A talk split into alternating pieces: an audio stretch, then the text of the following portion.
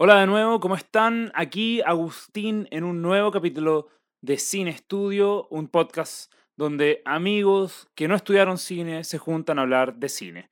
Em, este es un capítulo que va a estar solamente disponible para Spotify, ya que es un, capítulo más tranquilo en ese sentido. Esta vez seré solamente yo hablando, em, dado que vamos a tocar temas, o un tema un poquito más específico, no, no vamos a hablar de conceptos tan generales del cine, sino que en este capítulo en particular lo que quiero hacer es referirme a la temporada de premios 2022-2023. ¿A qué me refiero con temporada de premios? Bueno, esta es la temporada donde ya comienzan a aparecer, o el segmento del año donde comienzan a aparecer los premios del cine, que normalmente se dan entre enero y marzo, partiendo por los Globos de Oro, hasta los Oscars en marzo eh, del 2023 en este caso, y donde se van premiando las mejores películas del 2022, que normalmente eh, aquí en Latinoamérica no es solamente 2022, sino que hay, hay estrenos que también se consideran dentro de enero y febrero, pero eso tiene un tema de calendario que lo voy a pasar a explicar. Pero prefería hacer esto, hacer un capítulo más personal, por así decirlo, o más corto también, eh, con un poquito más de enfoque en las reseñas, además del tema que dije que voy a, que mencioné, perdón, que voy a hablar, este de las temporadas de premios. En este capítulo tenemos la reseña de Bardo, que ya está disponible en YouTube, y la, la reseña de After Sun, que es una película extremadamente lenta pero buena, que también va a estar disponible su reseña cuando este capítulo ya esté en Spotify. Entonces, el, e, esto va a estar, en vez de cargado sobre el tema y un poco de reseña, van, van a estar balanceados los tiempos de este capítulo entre las dos reseñas y este espacio donde voy a hablar de los premios. Los premios que a mí me encantan, la verdad. De hecho, mi parte favorita del año es esta, especialmente pensando en lo que hago para Hobby Space. Yo sé que mucha gente también eh, se incentiva harto por estar al día con las películas y esto es un eh, los premios, mejor dicho, son siempre una buena excusa para estar atento a los premios eh, y a las películas eh, y ponerse al día con estas. Por eso también cuando hacemos concursos de, de los Oscars o de los premios en general, que hacemos cartola y la gente participa, mucha gente participa, o sea, el 2022, a comienzos de este año, fueron casi 2.500 personas las que participaron y las que hoy en día son seguidores nuestros y que ha sido bien entretenido que nos acompañen este año donde hemos crecido mucho. Como dije antes, en estos premios se, se, valora mucho y se da la apreciación a las mejores películas del 2022. Ahora, ¿qué pasa en Latinoamérica? Y esto es un tema calendario que es bien interesante. Muchas de estas películas que se esperan eh, que queden nominadas, especialmente a los Oscars, se, se estrenan en Estados Unidos en diciembre, justo antes del corte para que puedan ser elegibles para las nominaciones de los Oscars. Ahora, en las distribuidoras en Latinoamérica lo que hacen es esperar este estreno, aguantarlo de manera que tengan primero las nominaciones y después puedan lanzarla en los cines. ¿Por qué? Una razón súper simple, que es el hecho de tener en los mismos afiches o posters de la película las nominaciones, de manera que eso sea un gancho para la gente, para que las vayan a ver. O sea, si el cartel sale 10 nominaciones al Oscar entre mejor director, actor, mejor película, con, eh, con las estrellas y las letras súper grandes dentro del afiche, eh, eso sí es un anzuelo súper bueno para la gente, especialmente al parecer en Latinoamérica. Ahora, en los últimos años ha cambiado bastante esto por el hecho de que los streaming son competidores que, están tomando con mucha fuerza las películas que aparecen en festivales y que terminan en estos premios. Desde, que, desde la aparición de Netflix, uno empieza a tener esas dos o tres películas, o, sea, bueno, uno, dos o tres películas que están nominadas a Mejor Película de parte de ellos. Y el año pasado, o mejor dicho, este año, la ganadora de Mejor Película terminó siendo una película comprada por Apple TV, un streamer. Entonces, el panorama ha cambiado y con eso el calendario. ¿Por qué? Porque los streamers no hacen esto de esperar a que la película quede nominada para lanzarla, sino que hacen un lanzamiento global de la película y nosotros podemos ver las películas que podrían quedar nominadas en enero, las podríamos ver perfectamente en julio. De hecho, bueno, Netflix ya lo intentó con Blonde, solo que no se dio lo que uno esperaba que fuese el impacto de la película. Al final terminó teniendo una recepción mucho más negativa de lo positiva que uno podría esperar. Eh, incluso la reseña que hice yo, que está en, Hobby Space, la pueden encontrar en arroba hobby.space, hobby es H-O, B larga, B larga, Y, eh, punto espacio en inglés. Eh, no fue buena, no fue, no fue una, una reseña buena, incluso pensando que era la apuesta de Netflix para este año. Y eso ha sido bien interesante porque además de que los streamers han cambiado el, calendario de premios últimamente. También este año ha sido bien particular porque es probable de que este año ya hayamos visto varias de las películas que queden nominadas a mejor película y por eso mismo quería hablar de este tema, porque ha sido muy interesante ver cómo en realidad las películas que uno al principio podría pensar que no son eh, aptas para un premio como los Óscares en realidad sí lo son. Y quiero tomar dos ejemplos bien, bien entretenidos, que son películas con las cuales lo he pasado muy bien, que es Everything Everywhere All at Once, o Todo en todas partes al mismo tiempo. Me cuesta mucho decir ese nombre. Y Top Gun Maverick. Sí, Top Gun Maverick podría quedar nominada a Mejor Película. De hecho, de hecho, incluso podríamos sacar el podría. Top Gun Maverick es muy probable que termine eh, siendo nominada. Es, digamos que es del box office de este año. La película que se llevó toda la taquilla, todo el éxito de taquilla fue Top Gun Maverick. Marvel no estuvo ni cerca. Y es una película que en realidad...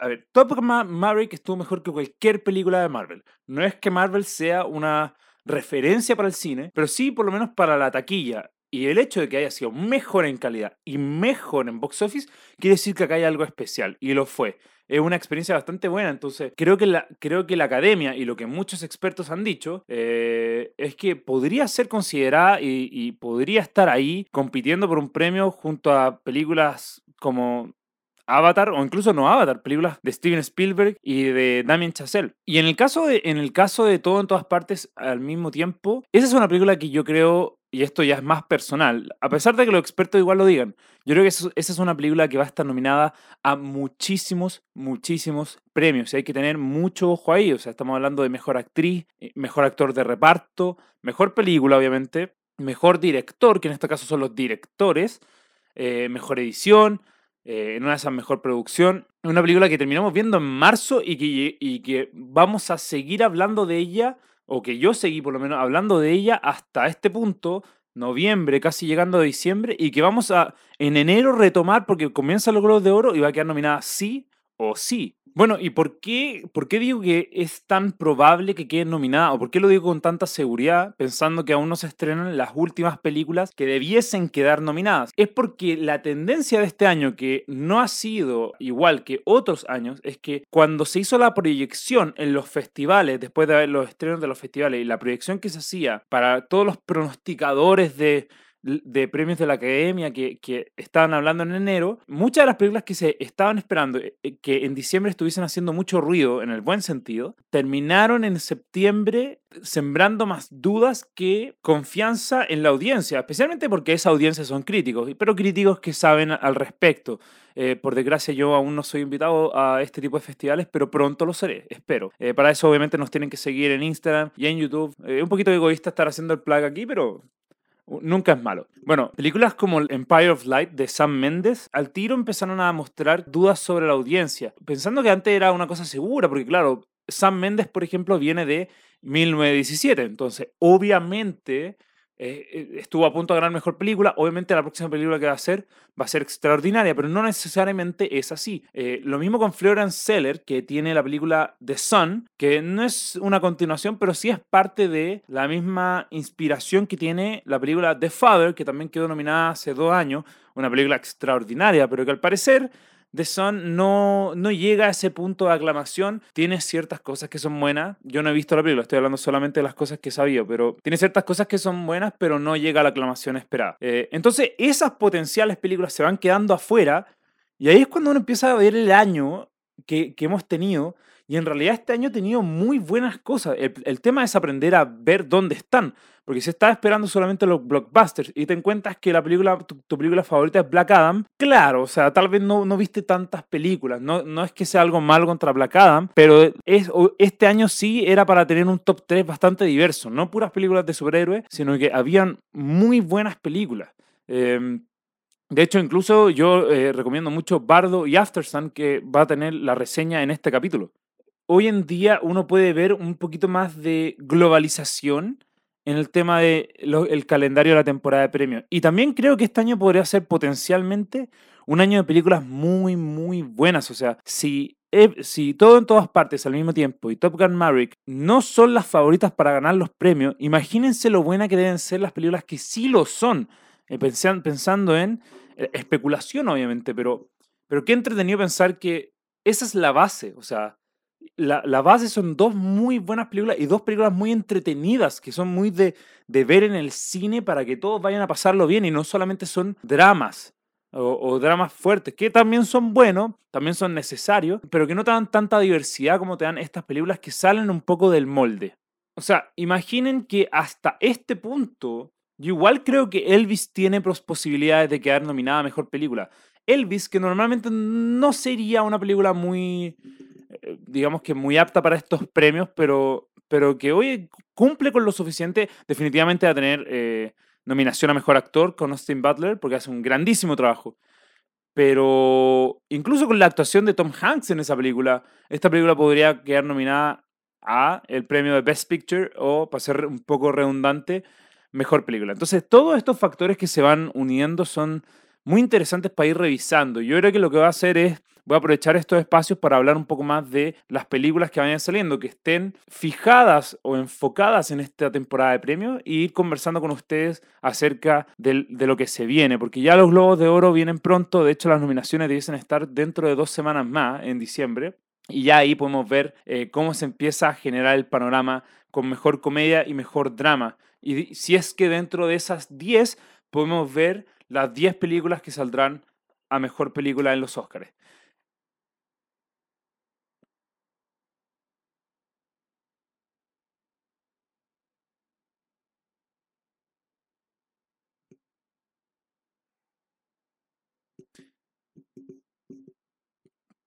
Por último, por último, tal vez para, para adelantar, por así decirlo, esa tarea, voy a dejar recomendaciones de qué películas yo creo que tienen mucha posibilidad de quedar nominadas, por las cuales les aviso para que estén atentos y si no las han visto, las puedan ver porque eh, van a estar dentro de la, de la palestra de conversación de, de, los Oscars o de la, de la temporada de premios en general. Así que en mi, en mi visión, por lo menos, o en mi opinión, Películas que sí o sí hay que ver para estar atento a los globos de oro, por lo menos, es Top Gun, Maverick, como dije, ya dije, todo en todas partes al mismo tiempo. Una película que creo que sí o sí va a estar nominada a Mejor Película Extranjera es All Quiet in the Western Front, que es de Netflix, extremadamente buena película. De hecho, creo, creo que es una de las mejores que he visto este año. Podría incluso quedar nominada a Mejor Película, eso también. No, otra película que tiene ahí un toque interesante que podría entrar directo mejor película que ya se estrenó para todo el mundo. Eh, Argentina, 1985, creo que también tiene posibilidades. Es una muy buena película también. Creo que la competencia de mejor película extranjera está súper, súper dura este año, pero Argentina podría meterse ahí, podría, podría lograr entrar dentro de esta categoría. Otra película que creo que en una de esas a la hora de, escuchar este podcast ya habrán visto es Avatar 2. Eh, tendrán que esperar la reseña. Yo voy a estar el día de estreno viendo esta película. No tengo idea qué tan buena será, pero sí o sí, quienes quieran estar atentos a estos premios no pueden. Eh, creo que nadie va a querer perderse Avatar 2, no solamente por el tema de los premios, sino que porque es un fenómeno mundial que vuelve después de cuánto, 12 años. Así que también hay que tener mucho ojo con esa película. Además de estas, también incluyo Elvis, que ya salió, que ya la pueden encontrar en HBO Max, que es muy probable que esté en la palestra de conversación, especialmente en los Globos de Oro, y sí o sí como mejor actor. Pero bueno, solamente, para repetir una última vez, todo en todas partes al mismo tiempo. No sé dónde la pueden encontrar hoy en día. Eh, creo que aún no la tiene ni un streamer. Top Gun Maverick, que tampoco sé dónde la pueden encontrar aún. aún. Eh, Bardo, After Sun, All Quiet in the Western Front y por último, eh, Elvis. Bueno, como siempre, que no se le olvide seguirnos tanto aquí en Spotify como en YouTube, como en Instagram, en arroba en Instagram, donde tenemos todos los contenidos que hacemos, eh, los estrenos del mes, tenemos las reseñas semanales de todos los estrenos que salgan en el cine, tenemos así también reseñas de series, tenemos eh, concursos para que estén atentos, de hecho se viene una van premier bastante entretenida pronto, y en YouTube estaremos también eh, haciendo todo el contenido audiovisual que sea complemento, reseñas de películas o todos los capítulos de Cine Estudio, eh, sin incluir este, pero sí eh, las reseñas de este capítulo van a estar en YouTube también. Así que no olviden suscribirse, seguirnos y compartir nuestro podcast y también todo lo que todo lo relacionado con Hobby Space para estar atento al cine y a la televisión. Yo me despido y ahora vienen la reseña de Bardo y de Aftersun.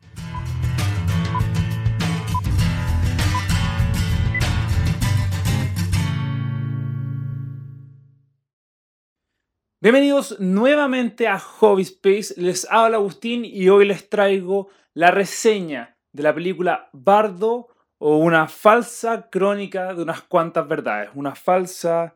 Bueno, falsa crónica de unas cuantas verdades. Es un título un poco complejo de una película que era muy esperada eh, antes de los premios, que luego tuvo una recepción bastante extraña en los primeros festivales a los cuales se presentó y que yo hoy vengo a decir que en realidad es una película muy buena, es una muy buena película, tal vez por la forma en que conecté con el, con el mensaje del director puedo decir esto, pero Bardo en realidad debiese estar dentro de la conversación de los Oscars para este año porque es una obra de arte, una extraña obra de arte, eh, es una demente obra de arte eh, en, el sentido tanto de la locura que tiene y del hecho que es al final entrar en la mente del director eh, Alejandro González Iñárritu, eh, este director mexicano que ya ha ganado eh, dos Oscars a Mejor Director por The Revenant y por Birdman, Birdman siendo mi película favorita de, digamos, toda la historia.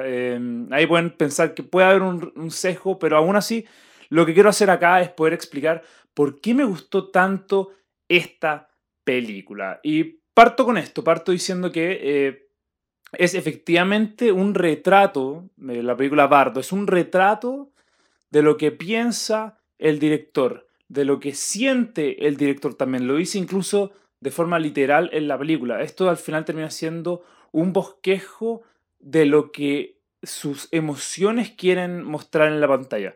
Eh, es una película muy bonita, es una película larga, sí, efectivamente, pero que tiene mucha, mucha reflexión y mucha simbología. La reflexión que se da por diferentes escenas y por diferentes símbolos que, digo al tiro, yo creo que esta película tiene ciertas escenas o ciertos momentos que tienen simbología que eh, va a ser un test para la audiencia. O sea, si ustedes le crean al director o entienden el mensaje que quiere dar y no se echan para atrás pensando que puede ser un poco fuerte la película, si, si siguen, digamos, que en este tren con el director, podrán encontrar una súper buena película. Ahora, también veo que puede ser un poco fuerte, puede ser algo que de repente saque a la gente de la sala de cine y diga, bueno, en realidad todo esto fue muy bizarro y no pude entender lo que hay detrás. Lo, importante acá es la estructura de la película, porque, como digo, al, al final, al hacer una reflexión, eh, uno cuando hace este tipo de ejercicio, uno puede divagar y eso se da mucho en esta película, porque si bien son 2 horas 40 minutos de, duración, esta película en realidad debe tener que unas 7, 8 localizaciones eh, que se dan mucho con una estructura de harto plano secuencia, eh, hartos planos en movimiento muy bellos que tienen en la parte técnica es simplemente feroz, algo que ya vimos en Birdman, ya vimos en The, Revenant. Acá no se hace de manera tan larga, pero sí se mantiene por mucho rato. Eh, para hacer una película de tan, para hacer una película tan larga, tiene pocos cortes. Y eso se nota. ¿Por qué? Porque no, creo que la película hace un flujo entre como siete capítulos, por así decirlo. No, no estoy seguro si son siete, pero al final hace un flujo largo de un capítulo y hace después un corte fuerte para pasar a otro, o con una transición bien marcada para pasar a otro. Entonces, la película sí tampoco logra ser tan larga. ¿Por qué? Porque a medida que van pasando estas escenas o estos capítulos, digámosle, para separar la historia, eh, uno encuentra los motivos por los cuales existen o las finalidades por las cuales existen esta escena. Y creo que eso es importantísimo, porque si uno va a pasar 20 minutos en, un, una situación en particular, eh, uno debe entender por qué está ese mensaje. Yo creo que eh, es una película a la cual logré conectar de buena forma, logré entender, no sé por qué siento que entendí perfectamente lo que Alejandro González quería hacer con esta película, así como las dudas existenciales que tiene. Eh, son al final pensamientos que uno puede decir, tal vez yo tengo esto. esto, esto suena como si mi cabeza hiciese una película, y con esa conexión uno puede entender mejor el todo y uno puede disfrutar también el todo. Porque es una película, como dije antes, que tiene en la parte técnica mucho, muchísimo que aportar en su paladar de colores, en su cinematografía, en su edición. Los actores hacen un grandísimo, grandísimo trabajo en esta película. Y de verdad creo que en la parte de dirección, Alejandro sigue haciendo películas de extremadamente buena calidad. En Bardo se nota que hay mucho foco en el detalle. Eh, se nota que es algo muy personal eh, para el director. A mí me encantó lo que hizo con la comparación entre los inmigrantes mexicanos y la posición en la que está él. Y creo que eso también, sin dar mucho spoiler, pero creo que eso fue el mejor reflejo de sus dudas para entregar a la audiencia. Al final es el, es el, el compararse con este grupo y él sentir, él sentir lo mismo que siente este grupo, solo que él es un director de éxito que al final los americanos, la gente de Estados Unidos quiere, no es alguien a quien rechaza, pero que al final de cuentas él sigue siendo mexicano. Y, la, y eso lo deja claro desde los retratos de las personas, pensando que ocupa actores mexicanos para hacer americanos y así como los cuando estamos viendo americanos de verdad, los viste de colores americanos. Eso, eh, la parte de los colores también es buenísima, es buenísima. Pero como digo, este punto, este punto va hacia los detalles que tiene esta película. Y son muchísimos. Eh, es una película donde tienes que absorber todo lo que te está mostrando. Eh, no puedes pestañear. Eso sí que no puedes hacer. No puedes pestañear en esta película. Tal vez sea necesario verla dos veces. Para, yo me quedo contento, digamos que, o estoy haciendo por lo menos esta reseña viéndola una sola vez, porque creo que puedo dar con una idea general de la película, donde el retrato del, de este cineasta se da, como digo, desde la parte de vista de un de lo más personal del núcleo de quién soy, de las raíces de Alejandro González Iñárritu, así como también eh, cuál es el mundo que me, que me rodea y quiénes son las personas que me rodean. Eh, hay, hay, varias relaciones de Alejandro que se, que se dan acá bastante marcada. La primera es con el país, que ya lo mencioné, es el sentirse como un inmigrante a pesar de ser de México eh, o, ser querido en, Estados Unidos, pero él saber que en realidad sus raíces están en otra parte. Lo otro es su familia, eh, que es un retrato bellísimo pensando en que la película parte con el núcleo familiar, eh, con un mensaje que es difícil de comprender pero que está ahí. Eso es el núcleo familiar lo que lo mantiene aterrizado y eso también lo marca mucho, lo marca mucho en momentos íntimos. Eh, la intimidad tanto física como emocional con su familia, así como no, no, solamente con su hijo, su hija y su señora, sino que también los primos, la familia más extendida, también tienen momentos para brillar con él y eso hace que se potencie mucho más. Así como también, y esto pasa mucho en Latinoamérica, la relación con padres y madres que uno tiene.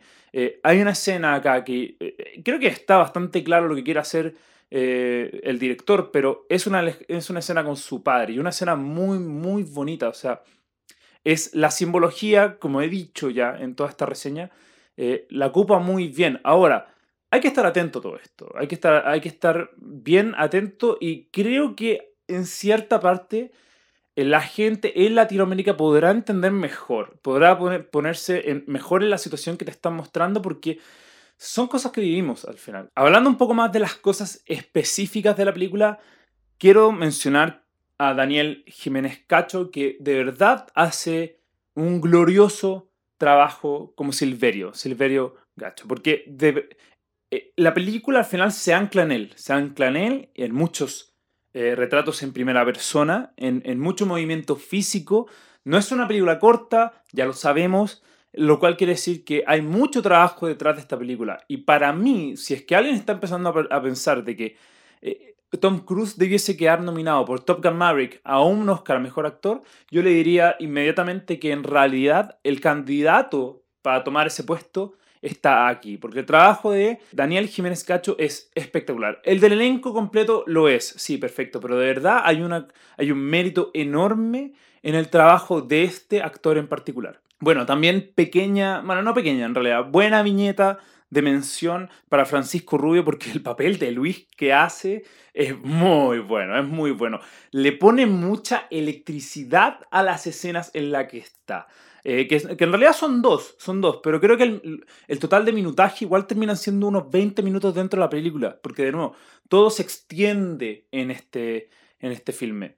Eh, lo que hace toda la dinámica entre Patricio Rubio como Luis y Daniel Jiménez como Silverio es, es buenísimo. Es, y bueno, ahí hay un conflicto en una escena que termina dando a pasos de gran uso de recursos cinematográficos. Voy a dejarlo en eso, pero muy, muy buena, muy buenas escenas entre estos dos actores. Si tuviese que hablar de algo negativo de la película, creo que sería un poco eh, los hechos de drama o nudos de trama más que drama. Eh, puede ser que la película igual eh, tienda a repetir estos nudos, o sea, la necesidad de ir y revisar estos temas una, dos, tres, cuatro veces, los cuales al final pueden ser un poco redundantes, eh, pero que de todas formas eh, encuentro que igual es necesario. Al final es una visión de un director que incluso terminó cortando esta obra, pasó de ser tres horas o más de tres horas a dos horas cuarenta. O sea, hay que, hay que imaginar la cantidad de vueltas que da esta película con, los, con, digamos que la introspección que hace el director. Voy a entrar en, a spoilers en este momento, pero si no quieren, si quieren saltarse los spoilers, voy a dejar marcado en la descripción de abajo hasta qué minuto tienen que saltarse.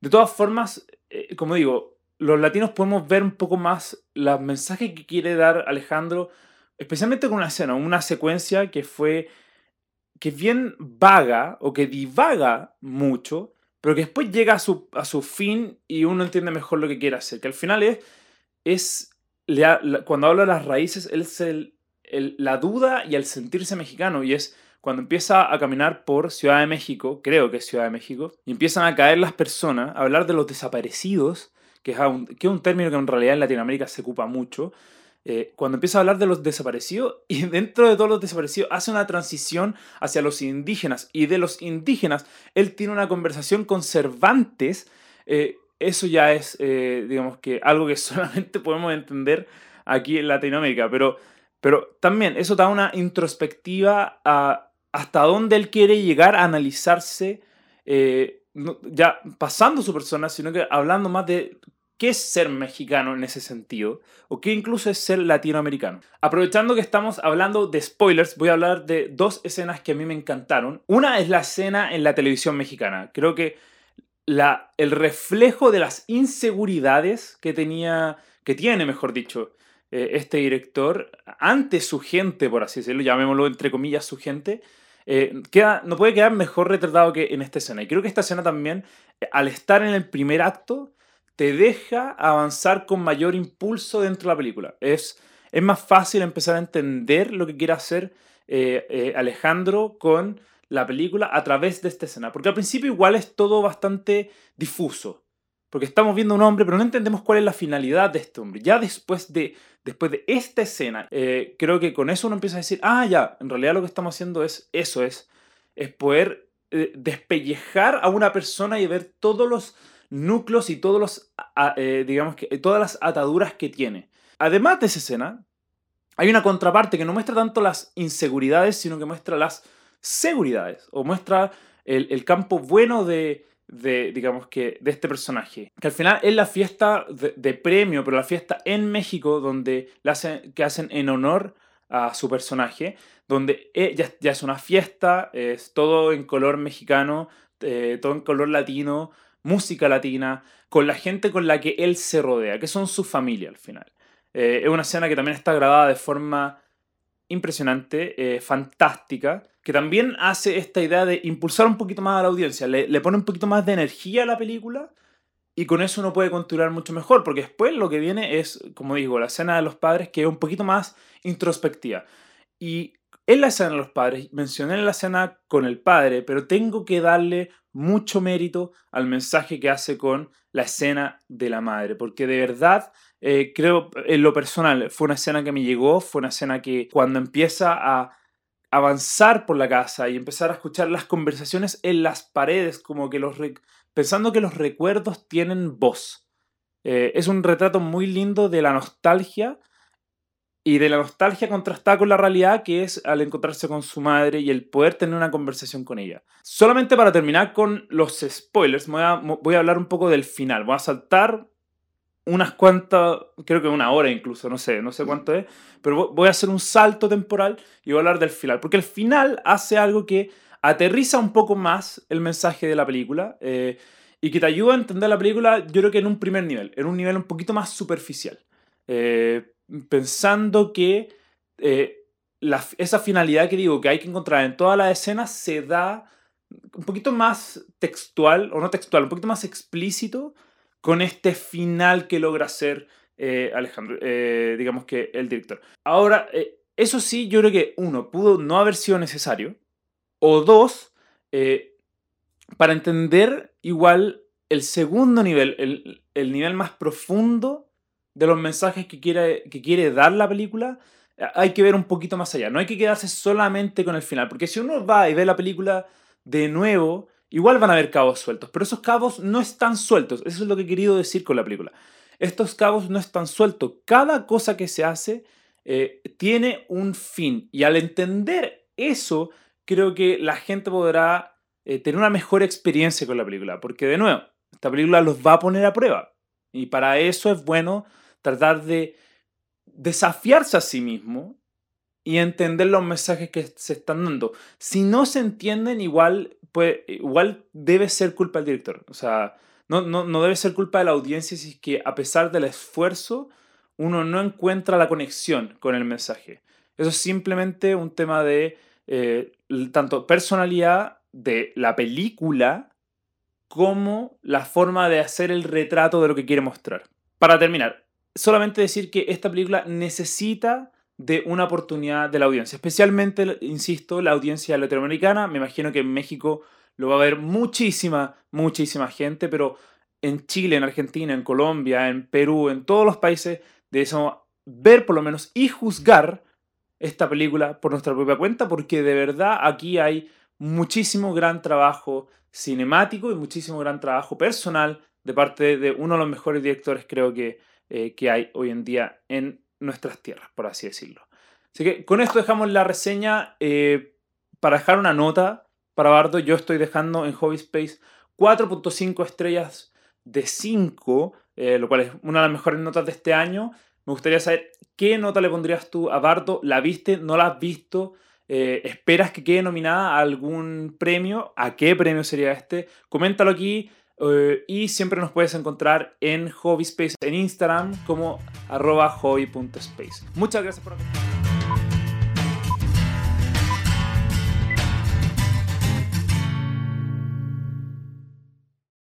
Hola, ¿cómo están? Bienvenidos nuevamente a Hobby Space. Habla Agustín y hoy les traigo una nueva reseña. Hoy voy a analizar la película After Sun. Y digo voy a analizar porque en realidad es una película muy interpretativa. Esta va a ser una reseña corta, yo creo, eh, porque esta película es bastante particular. Eh, fue una extraña experiencia en el cine con After Sun, pero antes de entrar en el detalle, voy a decir que fue una buena experiencia en el cine. Así que no se asusten y escuchen lo que tengo que decir, porque After Sun tiene un efecto tardío y es la primera vez que me ha pasado, o la primera vez que me pasa en el cine, que después de ver la película es cuando siento que estoy viendo la película.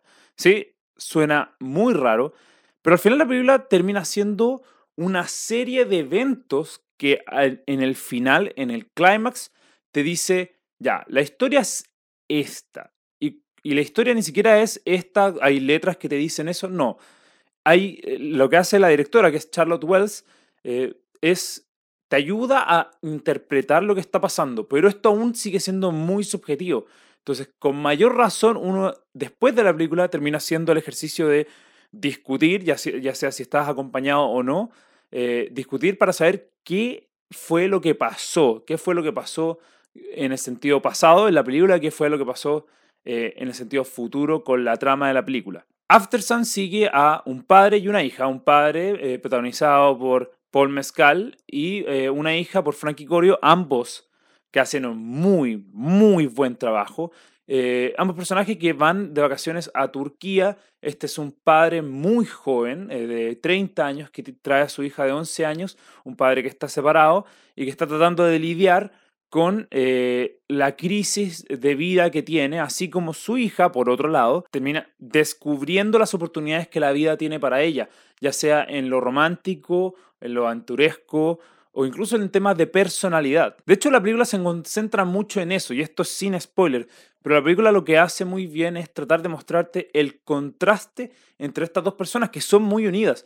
Pero ¿qué pasa cuando dos personas que son muy unidas tienen panoramas mentales tan diferentes? Y la película de a poco toma una curva y va acrecentando esto de forma clara, eh, especialmente con la composición de tomas y con los colores que ocupa. O sea, eh, el hecho del día y la... Es prácticamente eso, es el día y la noche entre estos personajes.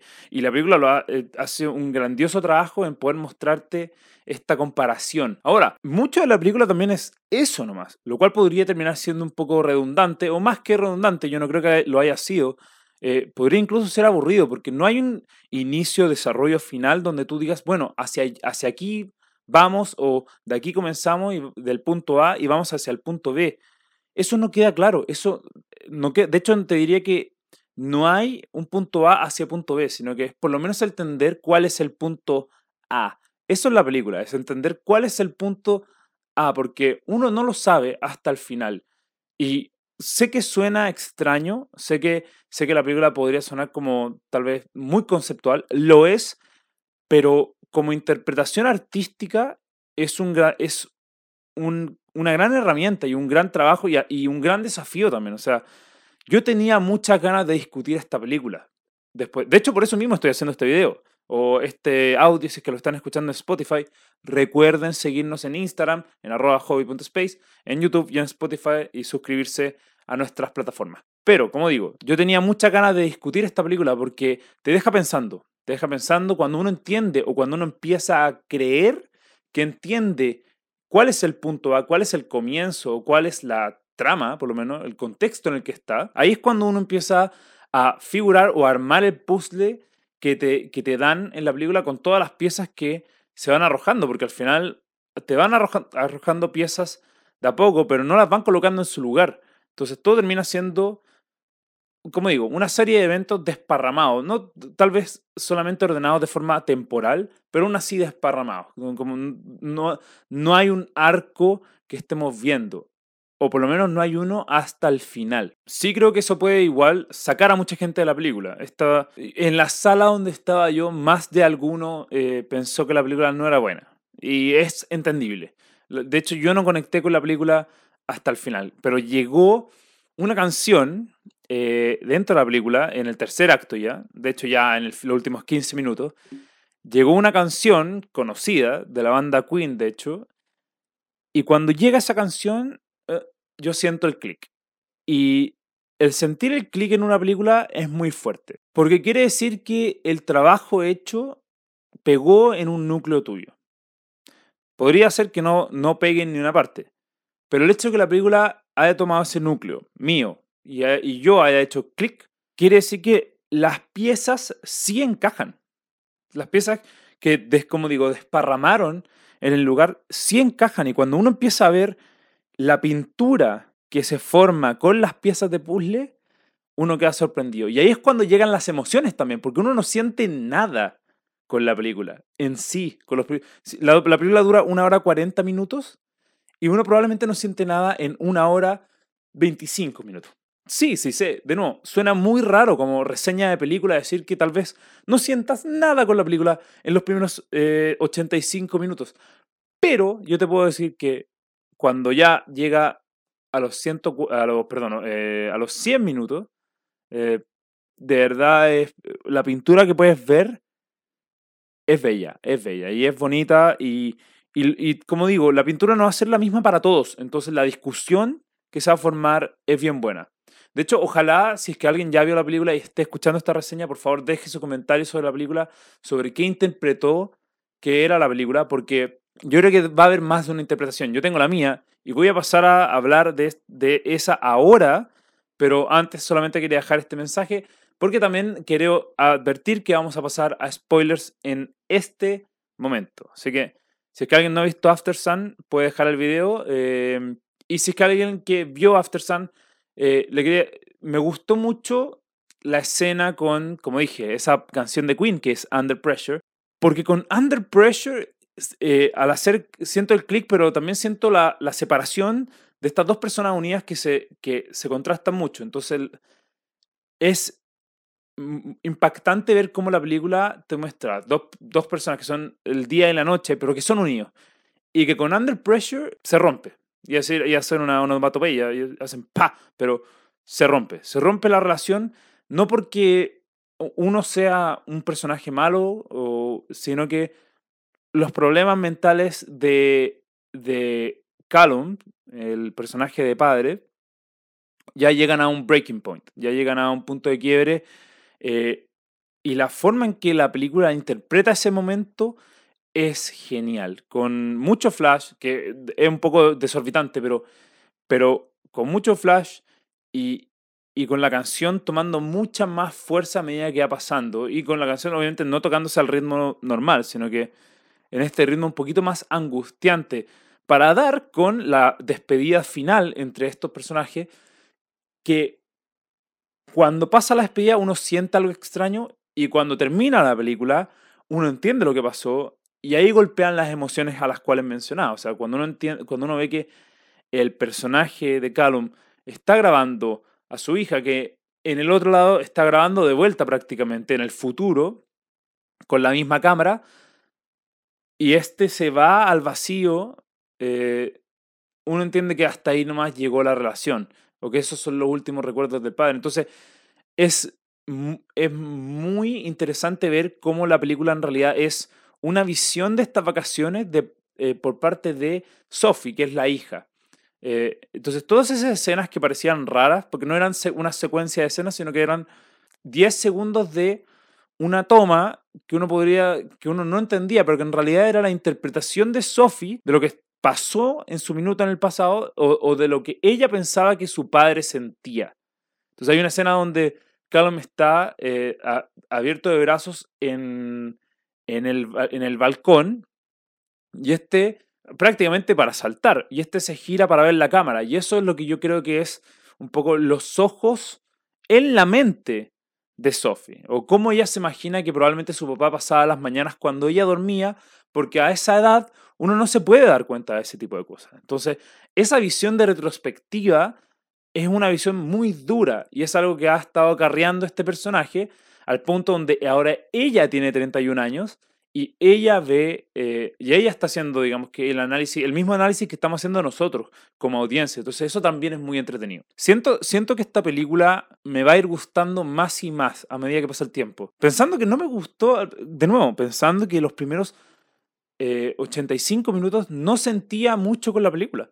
Al punto donde ya ha pasado, va a pasar una semana y voy a seguir hablando. Voy a estar incitando a mis amigos a ver esta película solamente para poder discutir al respecto. Y eso es muy potente y eso es también un, eh, un, películas que hacen eso de forma que, sí, tal vez el factor de entretenimiento no es tan bueno, pero el factor artístico es lo suficientemente bueno para que haga clic, como lo he dicho ya durante todo este video, eh, son destacables. Y creo que uno debiese someterse al intento sé que suena, no intentarlo, es someterse al intento, obligarse a tratar este tipo de experiencias, porque son muy buenas, son muy satisfactorias y de verdad me gustó mucho After Sun. Quiero voy a dejar la reseña hasta ahí, eh, porque tampoco quiero dar el abanico entero sobre la película, creo que es para estar discutiendo las dos horas y no voy a hacer un video de hora eh, discutiendo After Sun, así que voy a dejar la reseña hasta acá. Quiero saber, eso sí, como dije antes, ¿Qué te pareció si es que viste After Sun? Eh, ¿Cómo la interpretaste? ¿Y cuáles son los momentos claves para ti dentro de la película? Así que deja todo eso en los comentarios ah, y no olvides suscribirte en nuestro canal de YouTube, en nuestro, en nuestro Instagram, en arroba hobby.space o en Spotify donde puedes escuchar este mismo video, pero solamente con audio. Nuevamente, muchas gracias por acompañarnos. Nos vemos en la próxima reseña. Chao, chao.